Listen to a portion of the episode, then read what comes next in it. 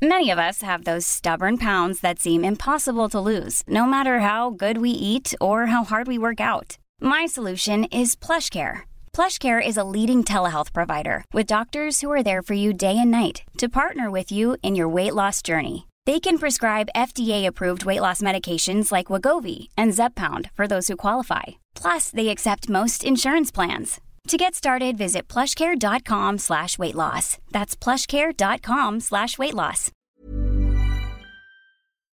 Heraldo Radio 98.5 FM, una estación de Heraldo Media Group, transmitiendo desde Avenida Insurgente Sur 1271, Torre Carrachi, con 100.000 watts de potencia radiada. Porque el mundo actual no se entendería sin la economía y los negocios. Acompaña a Mario Maldonado, el columnista de negocios más joven y objetivo del periodismo financiero, en su programa Bitácora de Negocios.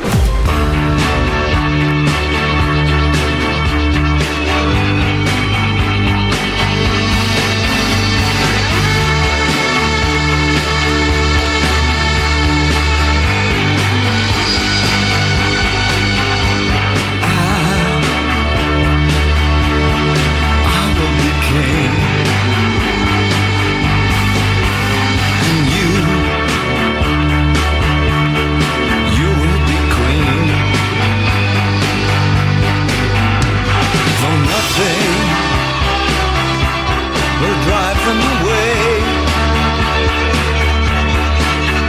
We can be them just for one day. We can be heroes just for one.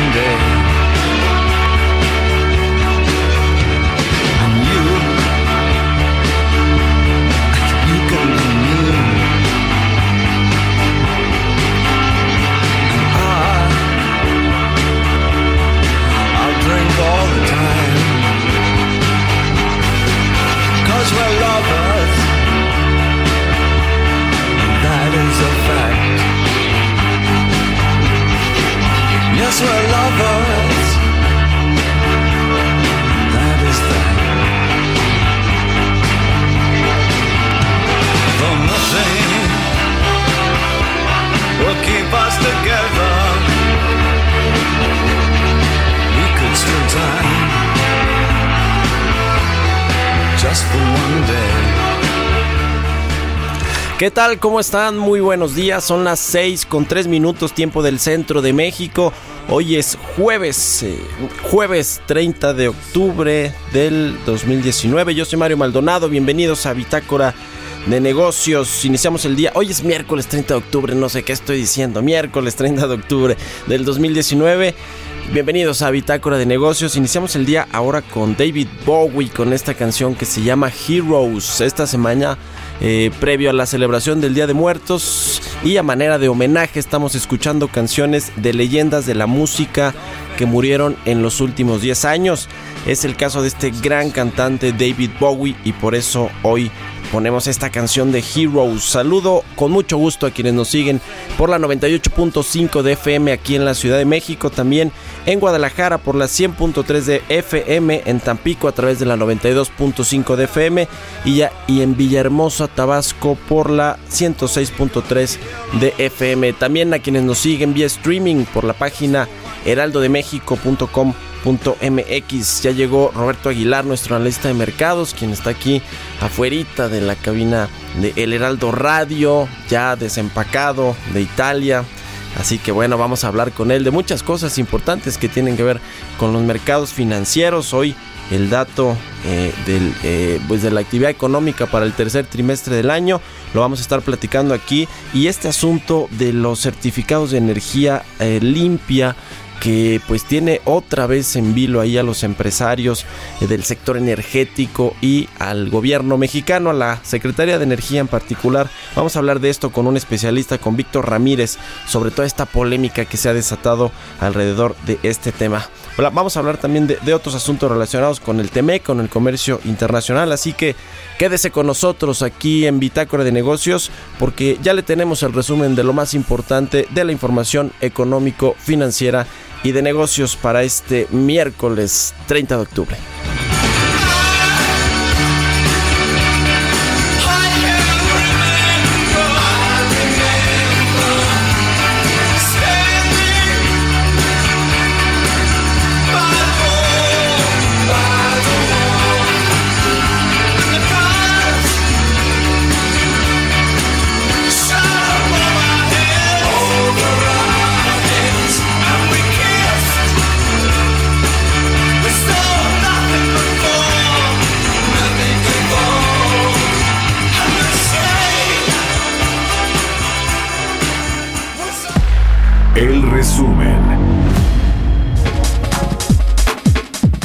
Consejo Coordinador Empresarial manifestó que la modificación de los lineamientos para el otorgamiento de certificados de energía limpia altera de manera sustantiva el marco regulatorio y el trato equitativo entre los participantes del sector eléctrico, además genera incertidumbre y vulnera la ejecución de inversiones, por lo que solicitó al gobierno federal respetar el Estado de Derecho para dar certidumbre a la construcción de infraestructura energética en el país. Asociaciones de energía renovables consideraron que las modificaciones a certificados de energía limpia destruyen el principal mecanismo para incentivar la inversión, además de anunciar que acudirán a instancias nacionales e internacionales para defender sus derechos. La Comisión Económica para América Latina y el Caribe, la CEPAL, revisó a la baja su estimación de crecimiento de la economía de México para este año de 1 a 0.2%. La secretaria ejecutiva de la CEPAL, Alicia Bárcena, explicó que esa baja en la proyección económica, aplicada también por otros organismos internacionales, obedece al contexto que impacta a todo el mundo y México no es la excepción, pero al menos cerraría en terreno positivo. También la CEPAL estimó que la balanza comercial de México es positiva al haber presentado un superávit de 2.687 millones de dólares, pese a la caída en el comercio a nivel mundial, al resultar beneficiado por la guerra comercial entre Estados Unidos y China. La industria minera solicitó al gobierno federal pactos de estabilidad fiscal que brinden certidumbre a los inversionistas al congelar algunas contribuciones fiscales a 15 y 20 años por tratarse de proyectos de largo plazo como sucede en naciones de América Latina. El presidente de la Cámara Minera de México, Fernando Alaniz Ortega, pidió que se genere confianza entre los inversionistas por medio de la eliminación de los desincentivos fiscales. Los pequeños comerciantes capitalinos esperan una derrama de 1.215 millones de pesos por el Día de Muertos, lo que representará 2.0% más respecto a 2018. Eduardo Daniel Contreras, presidente de la Cámara de Comercio, Servicios y Turismo en Pequeño, señaló que el consumo será aún más relevante porque la fecha coincidirá con el fin de semana, cuando se espera tener mayor afluencia de visitantes en la Ciudad de México. Bitácora de negocios. El editorial.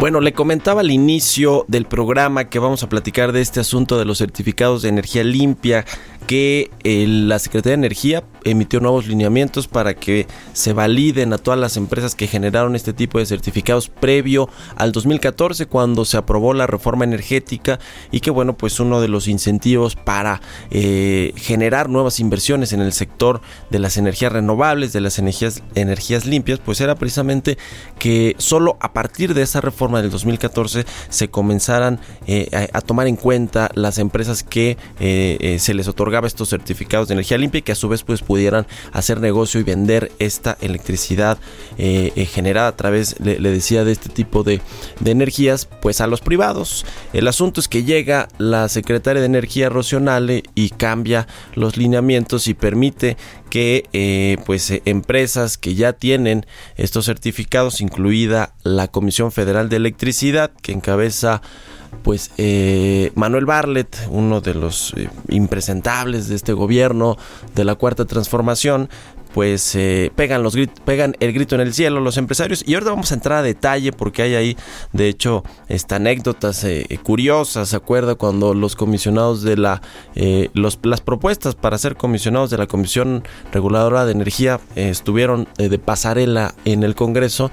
Y ahí Xochitl Galvez, la legisladora, les preguntó que si sabían que era un cel. Y pues hubo quien se tomó la puntada de decir que un celular, que un teléfono celular y no un certificado eh, de energía, eh, de energías limpias. Así que eh, vamos a tener una cápsula más al ratito que nos preparó Jesús Espinosa. Pero es importante porque se trata de un nuevo enfrentamiento entre los empresarios y el gobierno por una política pública que les cambia la jugada y que los empresarios pues demandan esta certeza, el respeto al Estado de Derecho, a las leyes que ya se aprobaron y las reglas del juego con las cuales ya muchos empresarios entraron al sector energético a participar y de pronto llega la nueva administración y le cambian las reglas del juego para beneficiar, pues sí, en buena medida a la Comisión Federal de Electricidad.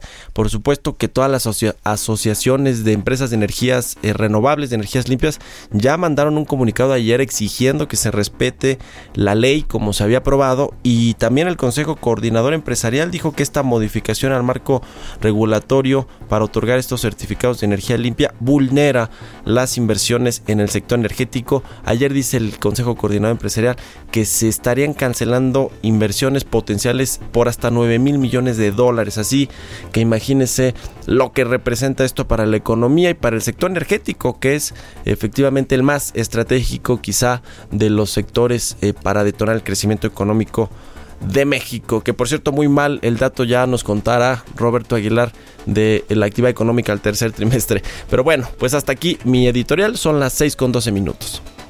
Mercados bursátiles.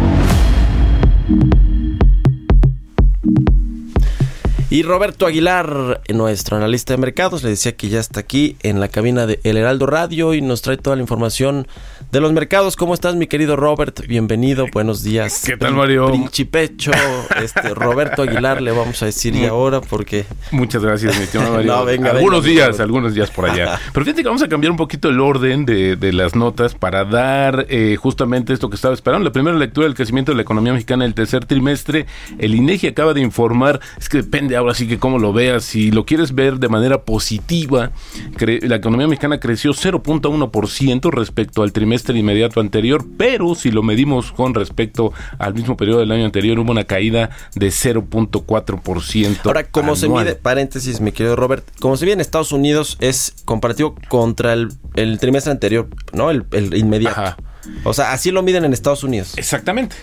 Pero bueno, también lo que pasa es que fíjate que también lo, miden en términos este, anualizados, como lo hemos visto, porque hoy incluso también se va a dar el dato preliminar de la economía de Estados Unidos a las siete y media de la mañana, pero pues, el tema es que por donde lo quieras ver, esto me recuerda a lo que comentó en algún momento el propio Carlos Slim, que no importaba 0.2, 0.3. El tema es que si lo vemos, esto no es un crecimiento, es una situación compleja, marginalmente podríamos decir que está creciendo, pero si lo vemos contra el mismo periodo del año anterior, pues sí hay una baja. Es importante comentarte que ya lo había anticipado, lo comentamos también aquí, el subgobernador del Banco de México, Jonathan Heath, que había una elevada probabilidad, si lo puso en su tweet, de que la economía se había contraído en el tercer trimestre tras una caída en las exportaciones e importaciones durante septiembre. Ahora, fue ligeramente por arriba estas estimaciones. Sin embargo, lo que es importante comentarte, Mario, es que había una estimación de una caída de 0.2% en términos anuales. Y bueno, pues caímos más en lo que se esperaba. 0.4. Exactamente, 0.4 es lo que estamos cayendo. Y es importante, por ejemplo, comentar también cómo habíamos estado en los trimestres anteriores. Fíjate, eh, entre el nulo crecimiento que hubo en el segundo trimestre, que después se corrigió, pero al final del día pues es una situación sin crecimiento y una contracción de 0.3% entre enero y marzo. Es decir, que bueno, pues no, no tenemos ninguna, eh, si lo vemos acumulado, pues la verdad es que nuestra tasa de crecimiento deja mucho que desear, muy alejada de lo que justamente nos estaba prometiendo la actual administración bajo ciertas condiciones de inestabilidad internacional, pero creo que vale la pena este este dato lo estaban esperando de manera local, pero bueno, los ojos de los mercados financieros están puestos en lo que va a decir más tarde la Reserva Federal de Estados Unidos. Hay que comentar que también en Estados Unidos se espera que la se modere la tasa de crecimiento del producto interno bruto, que es una primera lectura, por ahí están hablando de un nivel de 1.5%, que sí es inferior al 2.5% que se había eh, reportado en el trimestre anterior, y esto es lo que tenemos justamente de entrada. Pero ayer el índice Standard Poor's 500, uno de los más representativos en Estados Unidos, pues baja y pone fin a una racha ganadora de cuatro sesiones e incluso llegó a tocar un máximo histórico en una jornada en que los inversionistas asimilaban la avalancha de resultados corporativos, las últimas informaciones sobre un posible acuerdo comercial entre Estados Unidos y China, a pesar de que se dice que no sería este mes la firma, perdóname, en noviembre, ya, ya quiero que llegue noviembre, y la expectativa de otro recorte. Ya estás como yo cuando presenté que dije jueves. Ya, ya queremos que se acabe este mes. Y de la, eh, como te decía, el recorte de las tasas de interés de la Reserva Federal a la una, luego habrá una conferencia de la cabeza del Banco Central de Jerome Powell después del anuncio y fíjate que en términos de los... En México ya acabaron los reportes trimestrales, pero en Estados Unidos siguen y las ganancias en el tercer trimestre de, la, de las compañías que conforman justamente el Standard Poor's 500, pues han sido mejores a lo esperado, de acuerdo con un análisis de Refinitiv, más del 77% de las 236 empresas que ya reportaron sus resultados hasta ahora han superado las expectativas. En México, te decía, el periodo de reportes ya finalizó y en general los números fueron ligeramente mejores al periodo anterior, aunque hay que verlo de manera muy particular. Algunas empresas que de plano sí reportaron caídas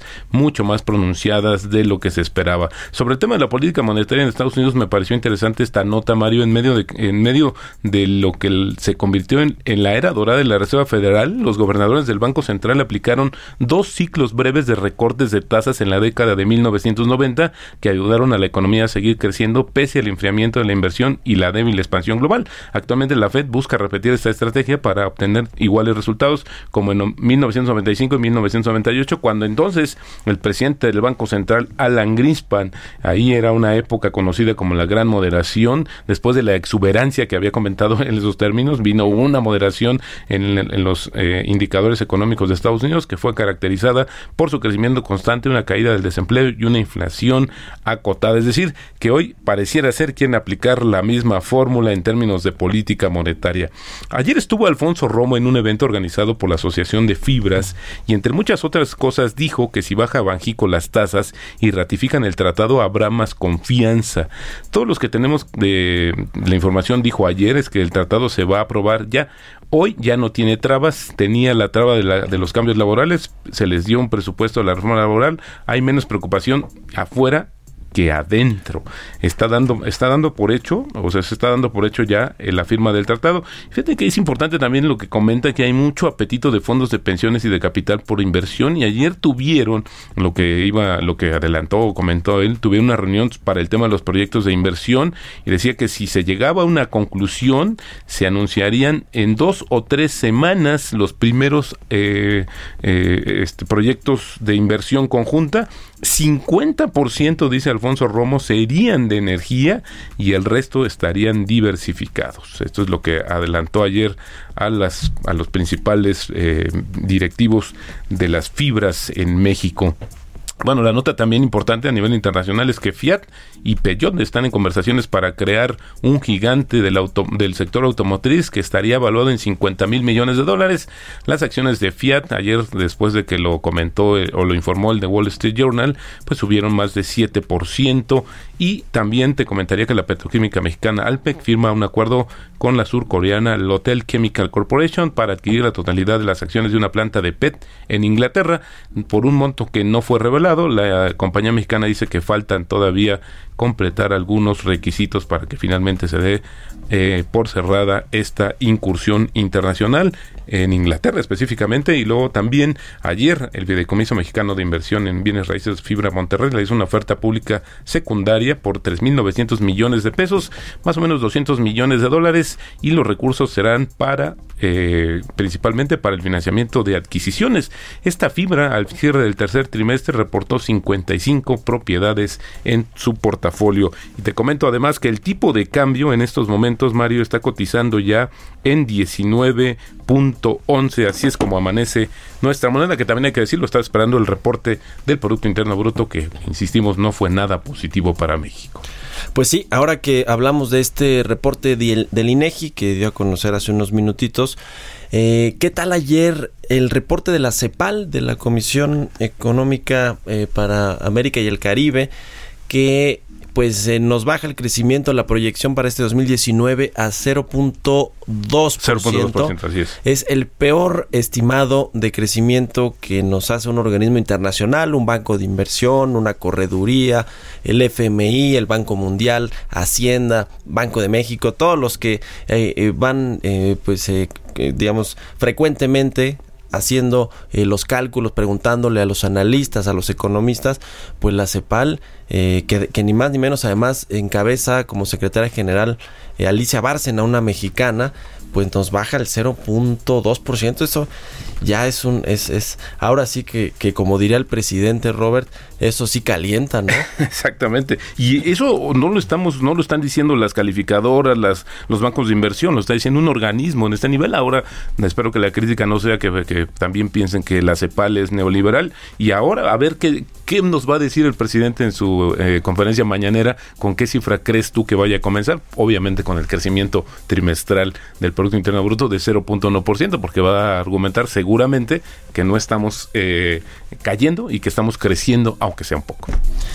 consuelo Pues de muchos. Qué, qué cosa, no, la, la verdad es que este asunto del crecimiento económico, ahora que mencionabas este tema también de Alfonso Romo, el enlace del presidente con los empresarios y jefe de la oficina de la presidencia, eh, en el que eh, de pronto están fincadas las ilusiones del gobierno de que vamos a crecer, vamos a lograr crecer más allá del 2%. Digo, para el próximo año hay un promedio de crecimiento de 2% que fijó Hacienda en el paquete económico Así del es. siguiente año, pero prácticamente nadie de los de los mismos corredurías, bancos de inversión, organismos internacionales prevén que México alcance un crecimiento del 2% el próximo año porque además hay un en- va a haber un entorno macroeconómico global más complicado, de mayor desaceleración económica en países como Estados Unidos, como China, ya vimos lo que pasó con Alemania en, este eh, tercer trimestre también que cayó en recesión técnica su economía. Es decir, eh, pues no se ve por dónde. ¿eh? Fíjate que Arturo Herrera, el secretario de Hacienda, tiene la esperanza de que se ratifique, como muchos mexicanos, como muchos funcionarios, de que se ratifique el TEMEC y que eso le dé certidumbre a la inversión extranjera, sobre todo para que eh, detone el crecimiento y el- la generación de empleos y el consumo y el círculo virtuoso que esto generaría para la economía mexicana, pero pues también se ve complicado ya que se firme el TEMEC, ¿no, Robert? ¿Tú cómo ves? Pues fíjate que estos, eh, estas situaciones no es solamente la parte que lo que puede hacer México, porque México podría decir, cabildear y hacer. El tema es buscar justamente a los legisla- legisladores estadounidenses divididos por el tema de la reelección del presidente Donald Trump, por este impeachment y por varias situaciones que lo tienen más preocupados en la agenda que buscar una situación com- completamente eh, focalizada a México, porque hoy, pues también el, el Tratado de Libre Comercio, el NAFTA, es el que sigue corriendo, es el, el que sigue siendo válido, y hoy la verdad es que creo que no habrá una intención clara de hacerlo hasta el siguiente año. Así es que muchos también, bueno, decía Moisés Calas, que es el que representa a los empresarios justamente de México en estas negociaciones, que hoy han cambiado mucho, han modificado la manera de hacer cabildeo y están buscando directamente a los legisladores, pero tal pareciera que las voces no han sido todavía lo suficientemente fuertes para poder influir en las decisiones de los legisladores estadounidenses. Yo veo complicado que podamos eh, esperar o que podamos firmar o ratificar el Tratado de Libre Comercio, porque luego también falta Canadá. O sea, Sí, no es nada más sí, Estados sí. Unidos, faltaría Canadá y los tiempos se van agotando. Ya queremos que se acabe el año. eh, en eso coincidimos. Pues tú sí. y yo. No, mira, el, el del TEMEC es un asunto político de los eh, demócratas, es un tema que ellos quieren eh, jugar, eh, jugar esta carta importante con respecto a la elección del próximo año, la elección presidencial, y no quieren darle esa medalla a Donald Trump. Eh, así que bueno, pues vamos a ver qué sucede. El problema es que el otro sector estratégico que podría ser el detonador de las inversiones en México es el sector energético, con Pemex y con el sector de electricidad y lo que vimos ahora con este asunto de los certificados de energías limpias y lo que hemos visto con las rondas de hidrocarburos, con la cancelación de los farm outs, con el plan de negocios de Pemex y en general con los mensajes que envía el presidente López Obrador a los inversionistas un día sí y un día no y otro también más bien pues se pone complicado el escenario. Ojalá que haya algo, que pase algo realmente, Robert, ahí en la administración, que haga que la inversión eh, privada realmente tenga confianza en México y eh, reactive, se reactiven todas estas inversiones. Empezando también por este plan de infraestructura que, pues según lo iban a anunciar, lo van a anunciar y nomás no, Sí, no sale. y también comentabas un poco esta situación de Alfonso Romo, que por más que quiere defender o ponerse la camiseta de la iniciativa privada de los empresarios, pues simplemente no le ha salido la jugada. Hay que recordar que en varias cosas no ha cumplido con lo que ha ofrecido públicamente a los sectores empresariales. Y eso tiene que ver el presidente, porque el presidente lo ha salido a desmentir ahí públicamente también Alfonso Romo. Bueno, pues muchas gracias. Al contrario, muy Aguilar. buenos días. Ahora sí nos agarramos larga porque pues, no había estado aquí Robert. Dije, vamos a aprovechar. Ahora sí que ya regresó. Gracias, Roberto Muy Vamos a ir a un corte comercial y regresamos con más a Bitácora de Negocios. Continuamos en un momento con la información más relevante del mundo financiero en Bitácora de Negocios con Mario Maldonado. Regresamos.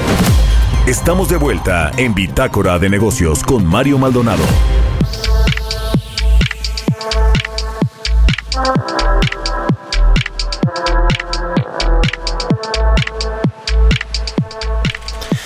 Bueno, ya regresamos a Bitácora de Negocios. La Comisión Reguladora de Energía, que es, pues como su nombre lo dice, el regulador del sector energético en materia particularmente de electricidad, advirtió que estos nuevos lineamientos para los certificados de energías limpias que publicó la Secretaría de Energía en estos días, pues se dice desincentiva la inversión en la construcción de nuevas centrales de energía renovable.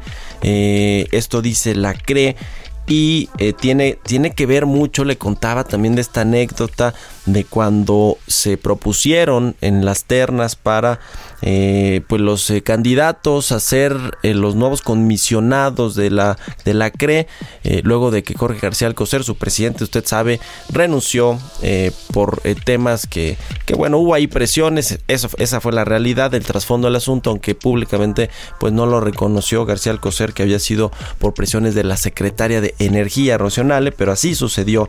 Y, después vinieron esta, después de esta pasarela de los candidatos de la Comisión Reguladora de Energía en el, en el eh, Congreso, y ahí pues recordamos esta pifia de Jorge Amaya Mendíbil, eh, uno de los candidatos que mandó el presidente López Obrador, que bueno, pues le preguntaron precisamente de este tema de los CELS, que es el certificado de energía limpia, pues no sabía, no sabía, y Xochitl Galvez, la legisladora del PAN, pues se lo agarró en curva. Fue todo un tema, una anécdota que ahora en esta cápsula que nos preparó Jesús Espinosa vamos a recordar y vamos a hablar más a detalle de qué está en juego con este eh, asunto de los nuevos lineamientos para los certificados de energías limpias. Vamos a escuchar esta pieza que nos preparó Jesús Espinosa.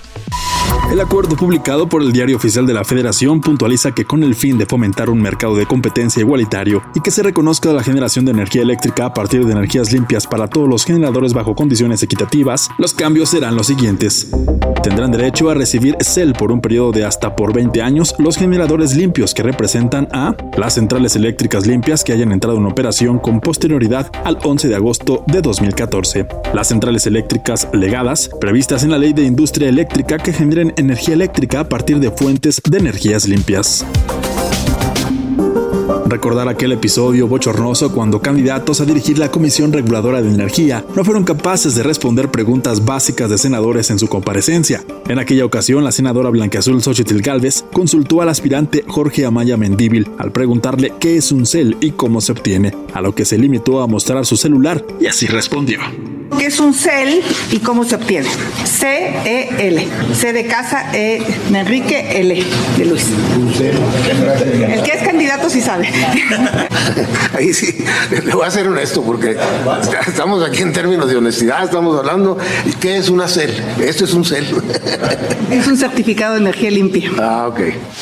La Secretaría de Energía y su titular Rocío Nale aseguran unos oficios enviados a la Comisión Nacional de Mejora Regulatoria que las modificaciones del anteproyecto únicamente tiene como objetivo la de ofrecer condiciones para aumentar la competencia en el mercado eléctrico. Cambios que en voz de empresarios serán a favor de la Comisión Federal de Electricidad, ya que dicen le permitirá considerar las centrales de energías limpias como la de hidroeléctricas o la de nuclear Laguna Verde, candidatas para obtener estos certificados y que con anterioridad habían sido descartadas. Para Bitácora de Negocios, Jesús Espinosa. Entrevista.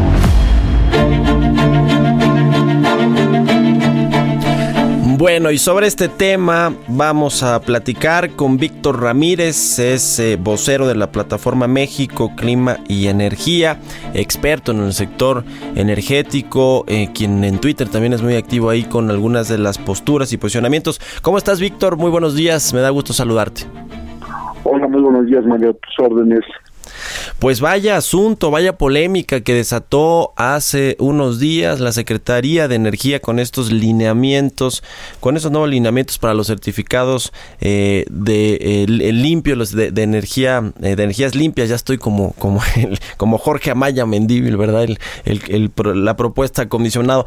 Pero bueno, ya nos dio Jesús Espinosa todo un contexto. Nosotros también hemos hablado de, de este tema. A ver, ¿cuál es el punto fino de todo esto, Víctor? ¿Qué está en juego para el país, para las inversiones? Para el sector energético y por supuesto para estos acuerdos que se han hecho a escala global, de, el acuerdo de París, de, migrar más hacia energías limpias?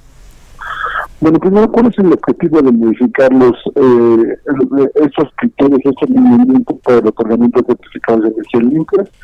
El objetivo es que eh, los certificados sean para la creación de energía nueva, de nuevas, eh, nueva capacidad de generación para energía limpia, y al hacer una modificación, ahora cualquier eh, cualquier generador de energía, así tenga más de 100 años, si no es, no es broma, hay hidroeléctricas que tienen más de 100 años, eh, van a poder adquirir y tener CELS. El problema es que esa energía ya estaba descontada eh, cuando se crearon los CELS, ya se daba por esto que se iba a generar y lo que se buscaba era tener capacidad nueva. Entonces, a la hora de poder tener o reconocer la capacidad vieja de energía eléctrica limpia como, como CEL, lo que tienes es que la energía vieja va a poder cumplir con los objetivos de la energía nueva y literalmente vamos a, a intentar engañar la ley para cumplir con los eh, con la ley, pero no así con los acuerdos de París. ¿Qué es lo que sucede? Que dice eh, que eh, no se podía, que, los certificados de energía limpia estaban alterando el mercado de energía, que le estaban intereciendo, lo cual es falso, porque CFE obtenía los certificados de energía limpia necesarios en las subastas de energía eléctrica a largo plazo a un precio prácticamente de cero. Y lo que está sucediendo es que como cancelaron las subastas, no pueden ahorita obtener esos ser muy baratos, tienen que salir al mercado y en el mercado sí tienen un valor. Ese es básicamente lo que está sucediendo. Ya, entonces... No sé eh, si soy claro, perdón.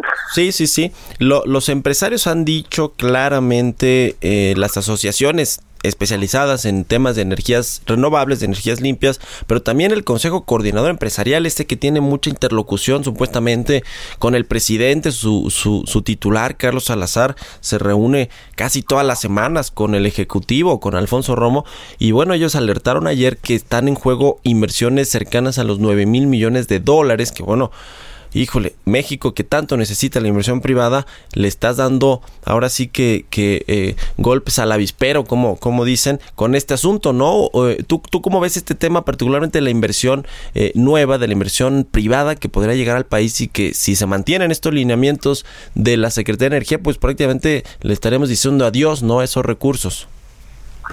Hay que decir que el, el CEL era en realidad un, o, debería de ser en realidad un ingreso extra. ¿Qué es lo que sucede? Yo instalo una planta de generación de energía limpia, por cada megawatt hora extra, eh, perdón, por cada megawatt hora que genero, no solamente puedo vender ese megawatt hora en el mercado eléctrico, sino que además recibo el pago por un certificado de energía limpia. ¿Cuál es el costo? Pues rondaba alrededor de los 15 dólares, 10 dólares el, el certificado de energía limpia. Entonces, quien construía tomaba eso en cuenta para calcular sus retornos de inversión. Si ahora me dices que esto no va a tener valor porque CFE va a poder eh, reconocer los sales que quiera, que están muy por encima de las obligaciones que tiene, y que entonces mi CEL va a valer cero, pues prácticamente lo que me está diciendo es que mis inversiones programadas tienen una, un retorno de inversión eh, bastante más largo, y pues sí, no muchos empresarios están pensando, hay algunos que se están frenando en espera de ver qué sucede con esto de los CELS, porque no genera daño las inversiones y como dices, va a frenar inversiones. Ahora, la secretaria de Energía, Rocío obviamente ha salido a defender públicamente. Ayer anduvo en los medios de comunicación, incluso aquí platicó con Salvador García Soto, nuestro colega del noticiero de la, de la tarde, eh, y decía que Rocional decía que, a ver, que no, no, no se estaba afectando a nada, que a, los privados, que al revés, como lo comentabas, ¿no? Se, se habían eh, eh, tenido precios mucho más altos de los que se debían de tener en cuanto a la venta de energía, de energías limpias a través de, de estos eh, eh, certificados de energías y que además de todo pues le convenía a la Comisión Federal de Electricidad que ella argumentaba que lo, la reforma pues no le había beneficiado y que por lo tanto eh, pues la había dejado fuera de competir en este en este mercado porque bueno, pues eh, es, una de estas empresas que tú dices que llevan eh, décadas y décadas y que van a poder competir ya con, aun cuando no tengan estos contratos, ¿no? Eh, de energías limpias, pero los nuevos contratos a partir de la reforma del 2014. Mm, hay que decir una, realidad. La, verdad es que CFE eh, tenía las mismas condiciones para participar que, cualquier privado. Lo que estaba restringido es que la capacidad vieja de generación fuera la que pudiera adquirir CELS. Pero eso no solamente aplicaba para CFE, también habían varios privados que tienen, por ejemplo, parques eólicos en Oaxaca, cuyos parques viejos que estuvieran antes de la fecha, que si no me equivoco es agosto de 2015 eh, no iban a, poder generar certificados de energía limpias. Entonces había paridad, eran condiciones de igualdad, pero CFE sí podía generar certificados de energía limpias que hizo una repotenciación de su central eléctrica en Laguna Verde y esto estaba teniendo eh, certificados de energía limpias por la repotenciación. ¿Cuál es el objetivo? Para explicarlo muy fácil. Tenemos eh, un objetivo, por ejemplo, de tener el 35% de nuestra energía proveniente de fuentes limpias en 2024. El 20% de esa energía ya se generaba por CFE y por varios privados, por lo tanto no generaban sedes, y hacía falta un 15% más, y ese 15% más se pretende o se pretendía eh, generar gracias al, impulso que dan los CELS. Al no haber ahora eh, subastas y a los CELS eh, eh, poder generarse con la, la, generación vieja, está diciendo que en lugar de subir hacia el 35, este 20% que antes no generaba CELS, ahora podrá generar CELS y podrá ir engañando a la meta país, aunque eh, no se esté generando energía, capacidad nueva. Si esto afectaba los costos, esto es, insisto, falso. De hecho, México tuvo dos veces en, eh, los últimos años el récord de energía eléctrica más bajo del mundo, con 30 y con 20 dólares después el megawatt hora. Y esto era con energía limpia, solar y eólica, eh, correspondientemente. Y estos 20 y 30 dólares incluían ya el costo del CEL, o sea que era muy, muy bajo el costo del CEL. Ya. Pues sí, textualmente dice Rocío Nale que felicita a la Comisión Federal de Electricidad por eh, pues eh, por estas centrales de energía limpia, eh, por sus centrales de energía limpia para que ya puedan emitir estos certificados de energías limpias a su vez. Dice Rocío Nale que se había subsidiado a las empresas generadoras privadas con esta esta normatividad o estos lineamientos que se que se que surgieron a partir de la reforma energética, por lo que antepondrá la soberanía energética con el abasto de combustibles para la generación a un menor costo y con esto impedir el aumento de tarifas eléctricas. Eso dice Rocionale con respecto a este tema, ¿eh? este tema particular de las CELS. Pero bueno, pues se, inscribe mucho en este discurso nacionalista del nuevo gobierno que eh, pues parece que en muchos, eh, en muchos sentidos da bandazos y bandazos que le pueden costar muy caros, como estos 9 mil millones de, de dólares que decía eh, el Consejo Coordinador Empresarial. Finalmente, Víctor eh, Ramírez, ¿tú qué crees que va a pasar? Porque ahí hay un cabildo fuerte de todas estas asociaciones de empresas de energías eh, limpias, de energías renovables, que buscarán obviamente que estos nuevos lineamientos que emitió la CENER, pues no avancen, que no entren en, en funcionamiento y que no afecten la confianza de, las, de los inversionistas privados. ¿Tú crees que sí hay margen para cambiar, para negociar? ¿Qué se puede negociar con la CENER? Aunque bueno, creo que Rosenale no, no es muy dada a, sentarse a las mesas de negociación eh, eh, en, estos, en estos temas. ¿Qué va a suceder? La verdad es que no lo sabemos. Como tú dices, eh, la Secretaría de Energía ha sido muy cerrada. El diálogo con el sector privado en realidad ha sido muy, muy poco. Lo que sí es que deberá de haber una presión porque además es un asunto internacional. Esto afecta contra los acuerdos que tiene México firmados. De hecho, eh, desafortunadamente un oficio de Secretaría de Energía dijo que no eran obligatorios porque no habían sido ratificados. Es falso. Sí, el Tratado de París fue ratificado en el mismo año 2016. Entonces, este yo creo que también va a haber una presión internacional muy, muy fuerte porque México está intentando simular y el único que engaña es el propio gobierno mexicano porque la comunidad internacional sabe que esto es un engaño y esto sí tendrá consecuencias tanto nacionales como eh, irse eh, con los instrumentos legales que tenga la mano como internacionales, ¿no? Bueno, pues eh, vamos a ver qué, qué pasa con todo este tema, a ver si no sale como dice la Coparmex, que bueno, usted sabe que es este organismo que encabeza Gustavo de Hoyos y es muy aguerrido eh, y, es, y, es, y es muy claro, la Coparmex dice que la política energética actual podría conducir al sector a un desastre total por lo que necesita rotar a los funcionarios de las empresas del Estado. Se refiere obviamente ahí a Manuel Barlet en la CFE, a Octavio Romero en Petróleos Mexicanos.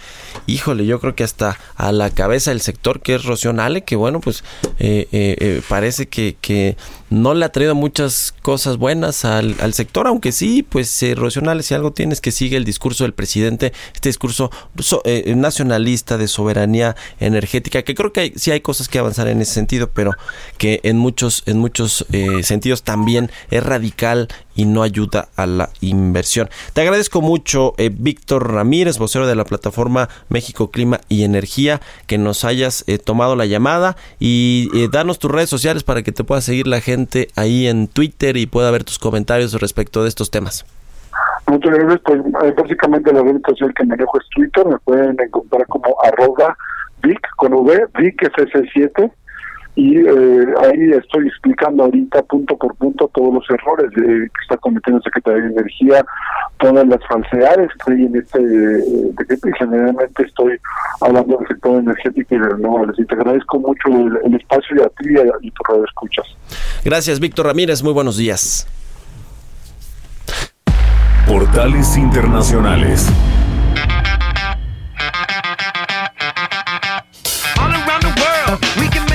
We're up Jesús Espinosa, nuestro jefe de información, ya está aquí en la cabina de El Heraldo Radio con toda la información de los medios internacionales. ¿Cómo estás, Jesús? Buenos días. ¿Qué tal, Mario? Muy buenos días. Bien, te saludo con mucho gusto. Saludos a todos. Mario, vas a comenzar con algo que tal vez no tiene nada que ver, o más bien no tiene nada que ver con los portales internacionales, pero que sin duda es una gran noticia. No sé si sea la noticia del año, no sé cómo la quieras calificar tú, ahora que te la diga, pero en verdad esta sí es como para decir extra, extra, extra extra. ¿Qué crees? ¿Que ganó? ¿Por qué estás generando un poco de incertidumbre o de no, expectativa? No, mucha expectativa. Ah. espero que realmente sea una gran, gran noticia. Es que, porque mira, si me froto las manos y se escucha. Me estoy frotando las manos porque después de 41 partidos, después de un año y dos meses y cuatro días, por fin el Veracruz ganó. Eh. En, la liga, claro, en liga, porque ya había ganado en Copa, pero sí eran 41 partidos sin ganar. Imagínate, un equipo de primera división. Bueno, con eso de que no les pagan y, y, todos los problemas que ha tenido el club con sus dueños, pues también se entiende, ¿no? Pues imagínate con qué, con qué incentivo moral, con qué motivación, con qué motivación sales a la cancha, salir a defender la camiseta. Pero precisamente yo creo que eso fue lo que sucedió ayer, ¿no? Yo creo que el orgullo de los jugadores de saben que estamos en esta situación, pero pues hay que sacar, eh, eh, alzar el pecho, alzar la cabeza y le ganó al Puebla 1-0. Al, fin, al final, algunos ya les pagaron, por cierto. al final, de hecho, este estaban festejando como, como, como nunca, ¿eh? Y, creo que bien merecido. El arquero, por ejemplo, el arquero joven, eh, este jurado, no había, no había ganado en liga. ya había debutado desde, desde cuando con el Veracruz y no había ganado un partido de liga. En Copa había ganado, bueno, no, de hecho creo que eh, paró en Copa el otro arquero, el, suplente del Veracruz, Militón, había, había sido el que había parado. O sea, jurado no había ganado en primera división. Por eso lo queríamos resaltar, Mario, esta mañana, porque sí es noticia. Imagínate, más de un año y dos meses. Bueno, y ya van a vender al Veracruz, ya su dueño Ojalá. va a por fin, ¿o no? No creo que lo suelte, ya está, es muy necio, pero híjole, ojalá que lo hiciera, porque la verdad Veracruz es una buena plaza, una buena afición, ¿no? De tradición, recordando por ahí cuando estuvo eh, eh, René Guita, el arquero, ¿te acuerdas? Este que se aventaba sus escorpiones. Sí, pasó por ahí. colombiano, muy Exacto, pasó por ahí Vaquero, pasó Cuauhtémoc Blanco, eh, grandes jugadores que pasaron por ahí y que el Veracruz en, en aquellos tiempos era una plaza difícil, ¿no? Para los visitantes. Y ahora pues esperemos que, esperemos que alguien salga y rescate al tiburón, porque sí hace falta el tiburón aquí aquí en la liga, en la liga del fútbol mexicano. Pero bueno, Mario, después de este breviario futbolero, si me permites, vámonos con los portales. Ahora sí, comenzamos con el Financial Times esta mañana porque Bill Ackman dice que WeWork seguimos eh, comentando con esta otra historia, con esta otra telenovela. Dice que WeWork podría valer cero. Y es que la agencia de calificación, el administrador de fondos de cobertura y también el ex, de, eh, perdón, el ex jefe de SoftBank advierten sobre las perspectivas. También esta mañana el Financial Times eh, hace un reportaje o le, dedica unas páginas sobre este tema de que el CEO de la Bolsa de Valores de Hong Kong dice que un país, dos sistemas es defectuoso. Y es que se refiere a que los eh, comentarios de Charles Lee sobre la relación con China continental se producen mientras las protestas recorren la ciudad. En bloomer.com, la Fed, ya también lo comentaba Roberto Aguilar, la Fed se prepara para hacer una pausa después del tercer recorte de tasas y hay una guía del día de decisión. La última vez que la Fed redujo las tasas tres veces mientras la economía estaba creciendo. Fue por allá de 1998. ¿Qué andabas haciendo tú, Mario? ¿Te acuerdas? ¿En 1998?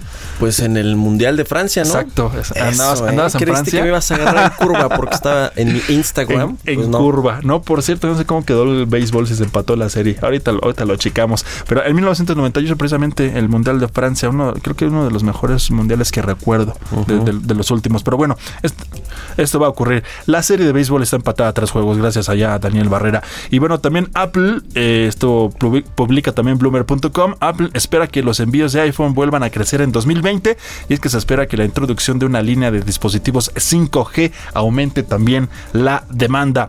En expansión, la mayor eh, petrolera del mundo pone fecha a su estreno en la bolsa. Nos referimos a Aramco, debutará el próximo 11 de diciembre. Aramco pues ha puesto su salida a la bolsa por diversas razones, pero las autoridades venían señalando de hecho, en las últimas semanas que la venta de participaciones era una cuestión inminente. Por ejemplo, en el primer semestre del 2019, la petrolera logró un beneficio neto de 46.938 millones de dólares, que equivale a un 11.3% menos que en el mismo periodo del año anterior, por el descenso de los precios del crudo Aramco, que el pasado agosto publicó por primera vez en su historia sus resultados semestrales, obtuvo entonces un beneficio operativo de 92.767 millones de dólares frente a los 101.218 millones del mismo periodo del año anterior, con una baja del 8.3%. Moody's y Fitch calificaron recientemente a la empresa como la que más ganancias tiene en el mundo, con un beneficio neto de 111.100 millones de dólares en 2018, según estas estimaciones. Y ya para cerrar, Mario, el economista.es de España eh, publica esta mañana que Christine Lagarde, nueva presidenta del Banco Central Europeo, ha insistido en que los países de la zona euro, con grandes superávits presupuestarios, por supuesto, deben invertir más para impulsar el crecimiento económico y empujar la inflación y el PIB del conjunto de la zona euro. A diferencia de Mario Draghi, el expresidente de la entidad, que nunca dio nombres, Lagarde sí ha señalado directamente a Alemania y también a Países Bajos como naciones que tienen gran margen para gastar sus superávits fiscales. Mario, así el panorama a grandes rasgos de los portales internacionales de esta mañana de miércoles. Muchas gracias Jesús Espinosa, buenos días. Buenos días. Bitácora de negocios. Bueno, ya casi nos vamos, nos despedimos de Bitácora de Negocios, pero déjeme platicarle esta nota primero. Las eh, casas, los precios de las casas alrededor de Santa Lucía, donde se va a construir este nuevo aeropuerto, esta ampliación del aeropuerto militar que se quiere convertir en un aeropuerto comercial, también civil, y no va a dejar de ser militar, eso sí, ¿eh? pero va a haber vuelos privados, vuelos de aerolíneas comerciales pues están subiendo el precio por metro cuadrado de inmuebles en la zona donde se asentará este aeropuerto internacional. Felipe Ángeles se disparó 76% y el valor de las casas en venta se multiplicó cuatro veces eh, desde octubre del 2018 hasta este 2019, lo que llevamos del 2019 según el sitio propiedades.com. Así que pues eh, era de esperarse que se revaluara toda esta zona como pasó con Texcoco, que por cierto según el presidente y según sus funcionarios fue eh, precisamente este un tema por los cuales se canceló. digo, se hizo la consulta, se hizo como esta pues pues eh, pinta de que hubo una elección democrática de los ciudadanos por cancelar Texcoco, pero la realidad es que supuestamente había mucho, mucha corrupción alrededor de los terrenos que se adquirieron en la zona del antiguo lago de Texcoco y que bueno, pues esto eh, los adquirieron, dicen los cercanos a Enrique Peña Nieto, todo este grupo Atlacomulco, el grupo Toluca eh, y otros funcionarios, pues para hacer negocio una vez que estuviera este nuevo aeropuerto de primera, eh, de los más grandes y, e innovadores tecnológicos del mundo, pues estuviera ahí ellos con sus propiedades ya muy revaluadas. Pues ahora lo estamos viendo en Santa Lucía, que quién sabe si huele, porque ayer la IATA, el organismo internacional de las aerolíneas eh, globales, pues dice que sin permisos, sin permisos de aeronavegabilidad, sin estos permisos que da Mitre y la propia IATA, pues que se olviden de las aerolíneas comerciales e internacionales que puedan volar Santa Lucía, porque pues no hay condiciones, hay riesgos y que, y que pues no. Y lo mismo dijeron Aeroméxico y otras tantas, ¿eh? en un foro de eh, la IATA que se llevó a cabo aquí en la Ciudad de México. Así que eh, pues la tiene complicada este aeropuerto Santa Lucía, pero bueno, pues de esto vamos a platicar mucho más adelante y habrá, hay mucha materia para entrarle a este tema de Santa Lucía. Por lo pronto los precios de las casas ya subieron y de los terrenos también. Con esto llegamos al final de Bitácora de Negocio. Le agradezco mucho que nos haya acompañado en este miércoles 30 de octubre. Se quedan los micrófonos de El Heraldo Radio con Sergio Sarmiento y Guadalupe Juárez y nosotros nos escuchamos mañana en punto de las 6 de la mañana. Muy buenos días.